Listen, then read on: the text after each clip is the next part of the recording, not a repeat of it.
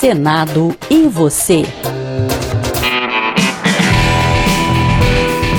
Olá, eu sou Celso Cavalcante e este é o Senado e você, que apresenta mensalmente as boas práticas de gestão e ações de responsabilidade social e ambiental promovidas e executadas pela instituição.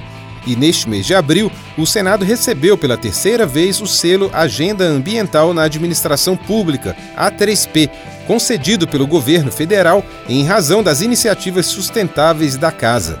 E quem vai conversar com a gente sobre este assunto é o gestor do Núcleo de Coordenação de Ações Socioambientais do Senado, Humberto Formiga. Olá, Humberto, muito obrigado por sua participação aqui no Senado e você. Olá, Celso, tudo bem? Tudo jóia, Humberto. Muito obrigado por participar aqui do podcast Senado e Você.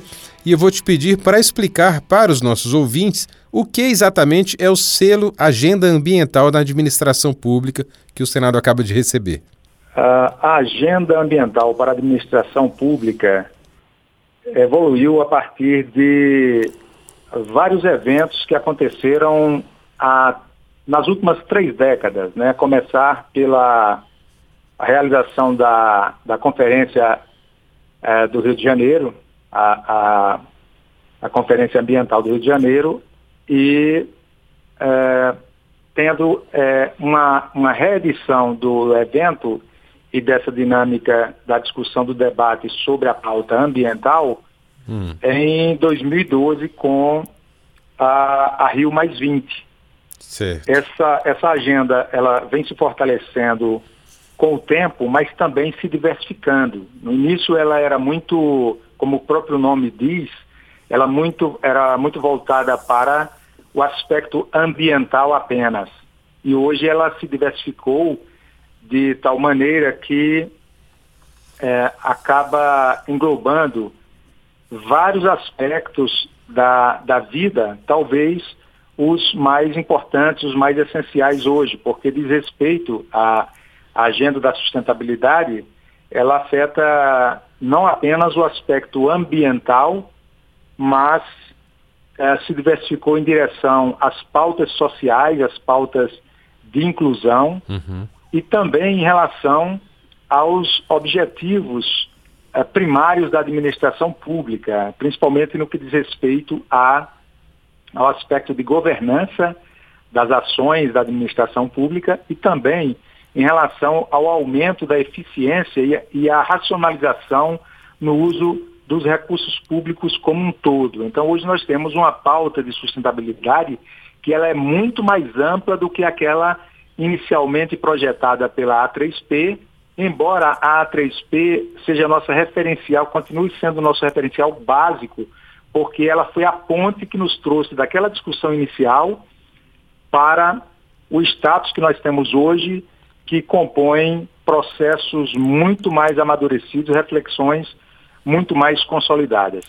Entendi. E você citou aí aquele evento né, no Rio de Janeiro, que é, o, é a Rio 92, não é isso? A Rio 92, perfeitamente. E na época tanto se falava já na, no perigo né, da, do aquecimento global, das mudanças climáticas, e passaram-se aí tantos anos e, e chegou, né, Humberto?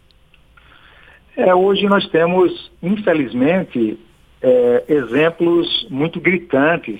Né? Mesmo aqueles mais céticos hoje é, têm que refletir a respeito do que tem acontecido nesses eventos extremos da natureza, né? como nós vimos em Petrópolis, nós vimos em várias regiões, né? os eventos climáticos de secas extremas ou enchentes é, fora de, de, de qualquer controle tudo isso hoje parece mais palpável. Né? Aquilo que se discutia há 30 anos, hoje chega de uma forma muito mais dramática e os agentes econômicos começam a se preocupar de uma forma mais engajada, mais envolvida, porque esses eventos começam a afetar a rentabilidade dos negócios, a rentabilidade ou, ou a geração de renda, de emprego e afeta a economia de vários setores de forma muito preocupante. O Brasil, por exemplo, que tem no agronegócio é, talvez aí o seu o principal elemento da economia hoje, tem que se preocupar muito com essa questão e, se, e, e vem se preocupando, participa muito, de forma muito ativa dessa discussão, porque é, a, as mudanças climáticas afetam muito diretamente a nossa capacidade de produzir alimentos. O Brasil, como sabe, é um, é um grande é, player global, global né, dessa, uhum. desse, do agronegócio, né, desse, desse grande negócio global da produção de alimentos. Entendi. E, e as próprias é, empresas né, que importam produtos do Brasil é, estão de olho também né, na questão do desmatamento. É um critério que elas consideram também, não é isso, Humberto? Sim, sem dúvida. Né? Ontem mesmo o, o presidente americano fez uma declaração em relação à, responsabilidade que o mundo tem é, no que diz respeito à conservação das florestas, onde ainda existem. Né? Ele até faz um, uma. O Biden faz um, uma meia-culpa dizendo que os, os países mais desenvolvidos já destruíram o que tinha que destruir.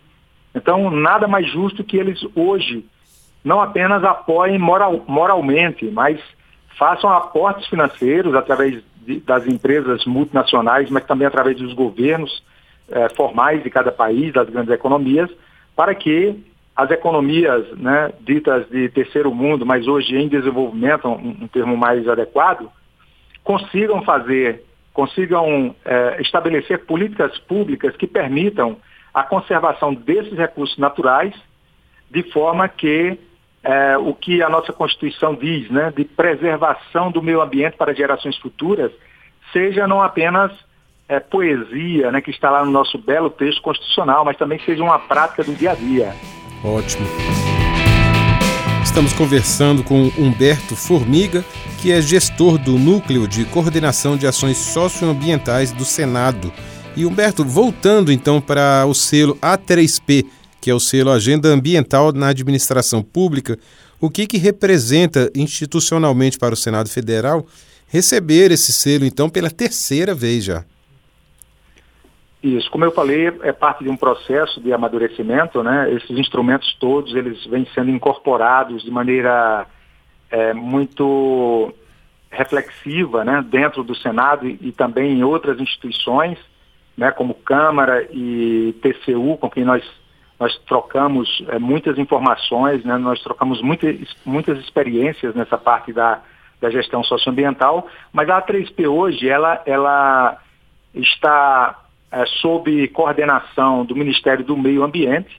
Ela inicialmente é, tinha a intenção de ser a, a principal referência da sustentabilidade no país e por muito tempo conseguiu é, ser essa, essa grande referência, né? ainda está nessa, nessa luta de expansão, mas de um tempo para cá as coisas foram ficando mais lentas, né? a evolução, ou seja, o número de, de adesões foi ficando é, estagnado e hoje nós estamos num processo de, de reestruturação é, desse, desse movimento da agenda A3P, porque ela é fundamental. Hoje a sustentabilidade, né, que é a principal, o principal foco da, da agenda A3P, ela está no centro de tudo. Né? Ela, ela importa a sustentabilidade naquela perspectiva de, de preservação para gerações futuras. Ela interessa sobretudo ao jovem, uhum. mas ela interessa a, ao gestor público que está engajado na questão da, da eficiência e racionalidade dos recursos é, na valorização das pessoas, né, na, na, questão das pautas de inclusão. Interessa a sociedade como um todo, porque é, a, a, sociedade também, aos poucos, começa a perceber que precisa tomar atitudes, né, principalmente no que diz respeito ao consumo consciente, de forma que é, descartem menos, menos coisas, pro, é, produzam menos lixo, né? Uhum contribuam com a administração, a administração pública como um todo, evitando, por exemplo, a, a inauguração de novos lixões a céu aberto, né, como o que a gente vinha vendo ao longo dos últimos tempos. Então, a mudança de consumo é isso que vai proporcionar, porque se a gente for verificar o que aconteceu na legislação nos últimos tempos, a, a logística sustentável, que é um, um dos instrumentos da, da, da coordenação das ações socioambientais, ela surge exatamente da, da regulamentação da lei de licitações. Portanto, ela tem tudo a ver com compras e contratações, ela tem tudo a ver com consumo consciente.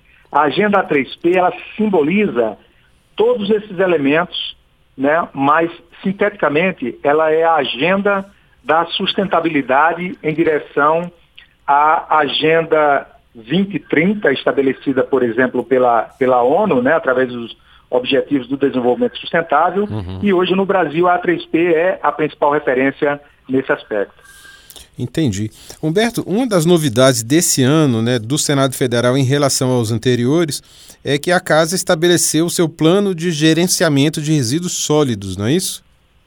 Isso. É, é uma retomada, né? Esse processo é sempre reflexivo, como eu falei, e nós havíamos feito o nosso primeiro plano de, de gerenciamento de resíduos sólidos em 2017 para vigorar em 2018 mas houve uma descontinuidade naquele momento porque coincidiu com a mudança na legislação, na legislação sobretudo local.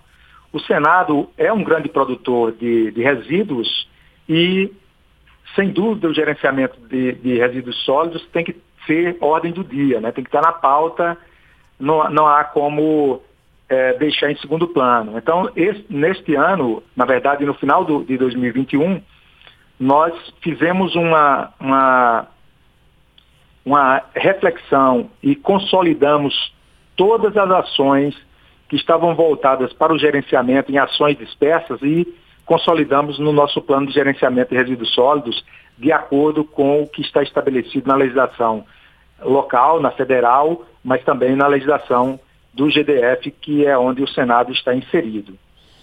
Perfeito. Humberto, para terminar, quais são os próximos desafios que o Senado ainda precisa enfrentar é, nessa área da gestão sustentável? O que está no radar de vocês agora?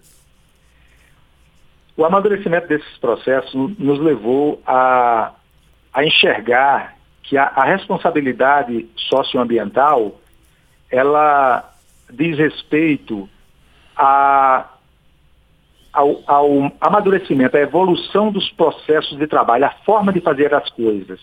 No sentido de que nós precisamos pensar, antes de descartar qualquer produto, desde o do material de expediente até o, o a, a, borra de café, até a, a, os restos de poda das atividades normais do, do Senado, da jardinagem do Senado, todos esses elementos, qualquer que seja o, o processo envolvido, nós precisamos pensar para evitar, retardar o descarte de é, bens adquiridos, no sentido de que a gente tem que reutilizar antes de descartar, se houver a possibilidade. Um exemplo que eu dou é os alambrados, né, que nós é, temos feito reparos ali em torno do viveiro do Senado, tudo aquilo é reciclado, porque nós tivemos é, nos últimos tempos uma, algumas partes que foram descartadas e nós fomos lá onde, onde seria um, por exemplo, seria o destino, o destino normalmente seria é, para os lixões,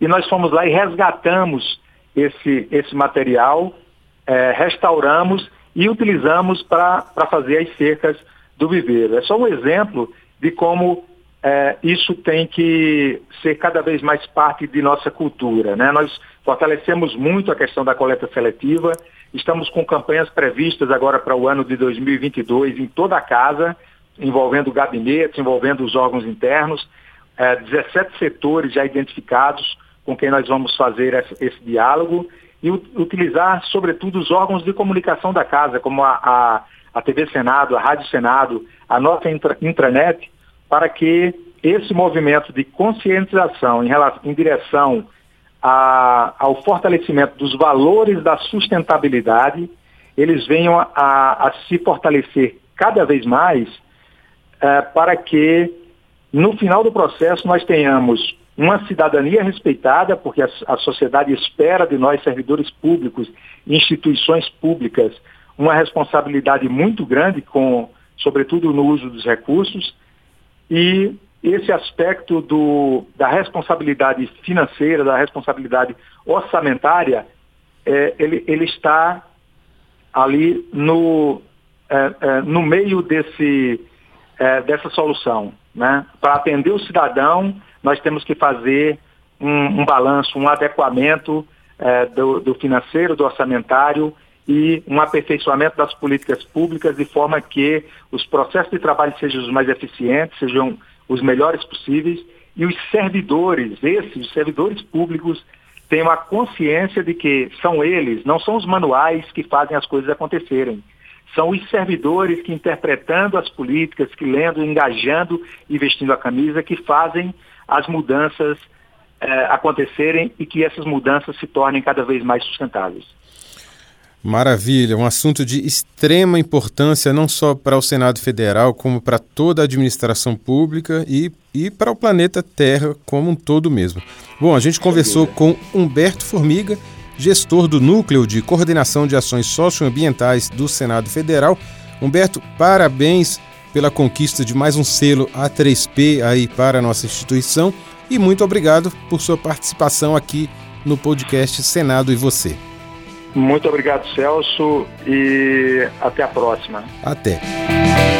E esta edição do Senado e Você fica por aqui. A você que nos ouve, muito obrigado pela audiência e até a próxima.